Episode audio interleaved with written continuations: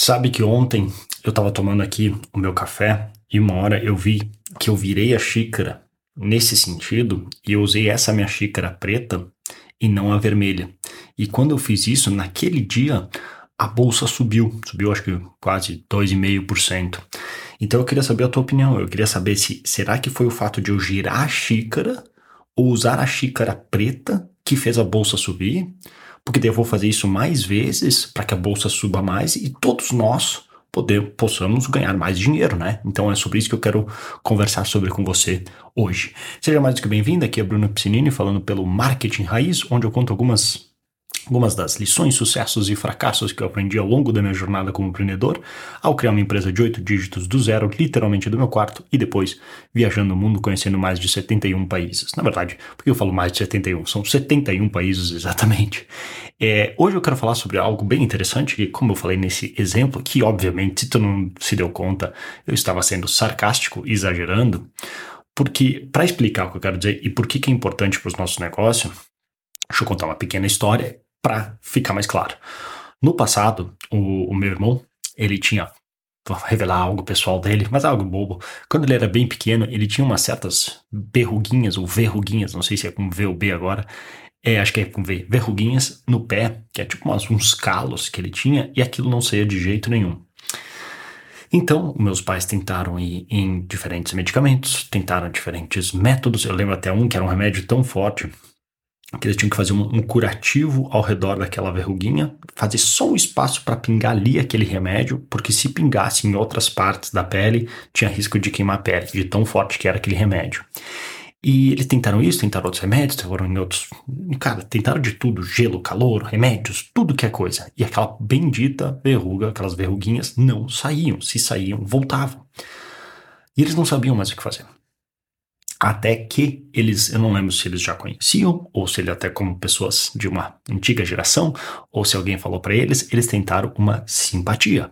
E como era essa simpatia, e caso tu fale com teus pais ou com os teus avós, tu que eles tinham bastante dessas coisas, a simpatia era o seguinte, eles foram numa rua lá na praia, e a o seguinte, o meu irmão tinha que, dentro de uma caixinha de fósforo, colocar pedrinhas dentro dela, pedrinhas, uma pedrinha para cada uma das verrugas que ele queria iluminar. Colocava dentro de uma caixinha de fósforo, fechava, aí ele tinha que numa rua que ele nunca mais fosse olhar, ficar de costas para aquela para onde ele ia jogar, jogar a caixinha para trás e ir embora, sem olhar, não podia olhar. Porque se olhasse não dava certo. Depois que eles fizeram isso, magicamente, as verrugas realmente desapareceram. E nisso, nós chegamos à conclusão, e eu junto com isso, a simpatia funcionou. Tu vê só como é a medicina moderna, os caras tentam, tentam coisas e nada dá certo, e com isso a gente finalmente conseguiu ajudar meu irmão e eliminou as verrugas que ele tinha no pé. Que beleza, não é mesmo?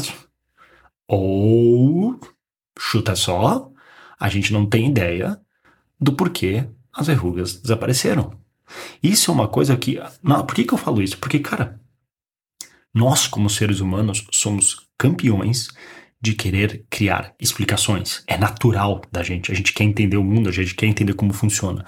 Só que o problema tá quando a gente confunde é, correlação com causalidade. Cal, causalidade ou casualidade? Casualidade. Causa, causalidade. Porque só porque algo aconteceu ao mesmo tempo que outro, não significa que foi aquilo que causou. É só uma correlação. Um exemplo prático é aquele que eu exagerei de eu mexer a xícara e a bolsa subir. Será porque agora que eu jogar uma pedra para cima toda vez e a bolsa subir, significa que toda vez que eu jogar uma pedra para cima a bolsa vai subir? Não, foi uma mera coincidência. Agora, isso é um exemplo exagerado. Quer ver exemplos mais práticos? No passado, principalmente quando eu trabalhava bastante com SEO, não confundir com CEO, SEO, Search Engine Optimization, ele ele muita gente achava que o Google tinha certeza, certeza absoluta que o Google olhava quantos likes uma página teve para criar o seu ranking no Google, quando a gente digita e pesquisa algo. Até que o Matt Cutts, que na época era o cara por trás do SEO do Google, chegou e falou, numa entrevista ao vivo, falou: Cara, legal que vocês fazem isso, mas a gente não olha isso. Nada. Não é nem considerado. Nada, nada, nada. Tá, mas como é que tu explica? Olha aqui, a gente fez tantas análises que as páginas que tinham mais likes ranqueavam melhor e para as palavras-chave. correlação não é causalidade. O que acontecia é que muitas dessas páginas naturalmente conseguiam mais likes porque eram boas páginas. E os mesmos sinais que os humanos estavam olhando e dando like por conta disso, o Google também estava olhando. Mas não tinha nada a ver com os likes, com as curtidas. Até porque as curtidas é um dos, é um dos itens, é um dos sinais mais fáceis, mais fáceis de enganar de ir lá e criar artificialmente muitos likes, ainda mais no passado, quando era um faroeste. Então eles não olham.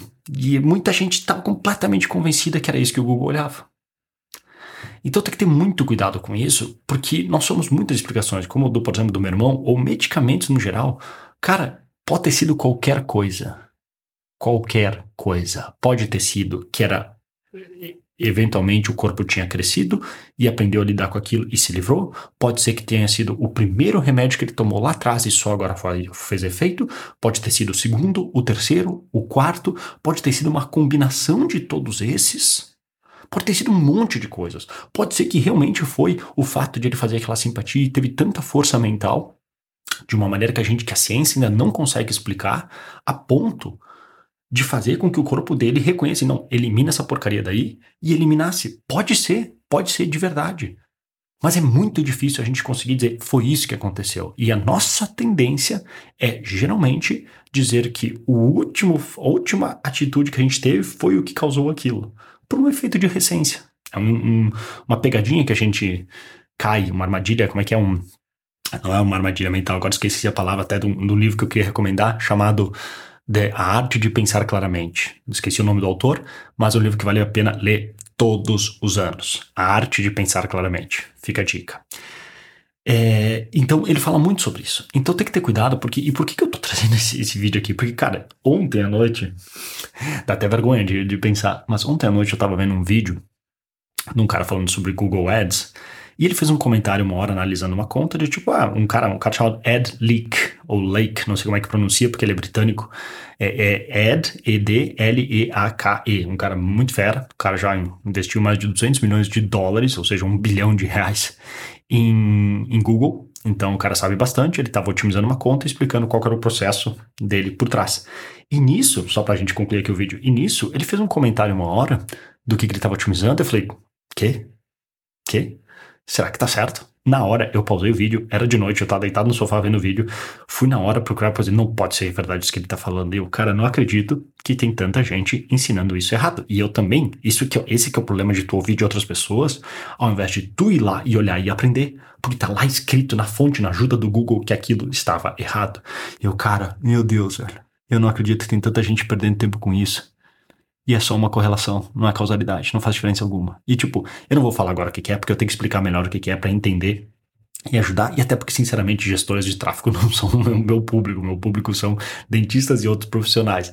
Então é algo que eu até tenho que ver como é que eu vou explicar isso, se é que eu vou explicar, mas cara, daí que eu me dei conta de que como é fácil a gente cair nisso. E por isso que eu decidi gravar esse vídeo. Então, muito cuidado toda vez que tu assumir que, ah, isso aconteceu por conta de X? Se pergunta, será mesmo? Ah, eu fiz um novo anúncio, coloquei para rodar e bombou. Ah, esse novo anúncio é o que fez bombar. Ou pode ser que, sem tu saber, naquela mesma semana, naquela cidade onde tu está anunciando, caso seja um negócio local, caso, por exemplo, tu seja um dentista e fez um anúncio na tua cidade, saiu alguma notícia no jornal da cidade, ou no, no jornal, na TV, no jornal o que for, que tu não viu, que falou que implantes são a melhor coisa do mundo, e todo mundo agora ficou desesperado para pegar implantes e tu não sabia. Então não foi teu anúncio. Foi um outro efeito do mercado que tu não se deu conta. Claro que se aquilo se repete muitas vezes por muito tempo, a gente começa a ter mais confiança que é realmente aquilo que está causando o efeito.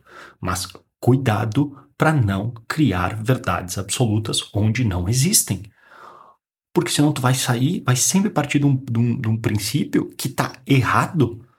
E talvez tu demore anos até se dar conta. Meu Deus, cara, eu tava fazendo isso errado o tempo inteiro, porque lá atrás, em alguma história, em algum evento que aconteceu, eu criei uma regra na minha cabeça que quando X, portanto Y. E que, não, que, que só existia na minha cabeça. tava errado. Então, muito cuidado com isso. Essa era a dica que eu queria passar para você hoje. Se você quiser saber mais ou até curiosidade sobre o que eu descobri que é bizarro de tão errado, continue acompanhando que talvez um dia eu conte por aí em um dos episódios. Se quiser mais dicas e treinamentos gratuitos, visite brunopiscinini.com, P-I-C-I-N-N. Nossa, quantos N me atrapalhei. P-I-C-I-N-I-N-I.com. Pronto, são só são oito sílabas. N-I-N-I.com. Ou, caso tu seja dentista e quiser uma ajuda mais personalizada, visite odontologista.com. Beleza? Vou ficando por aqui. Um grande abraço e até mais.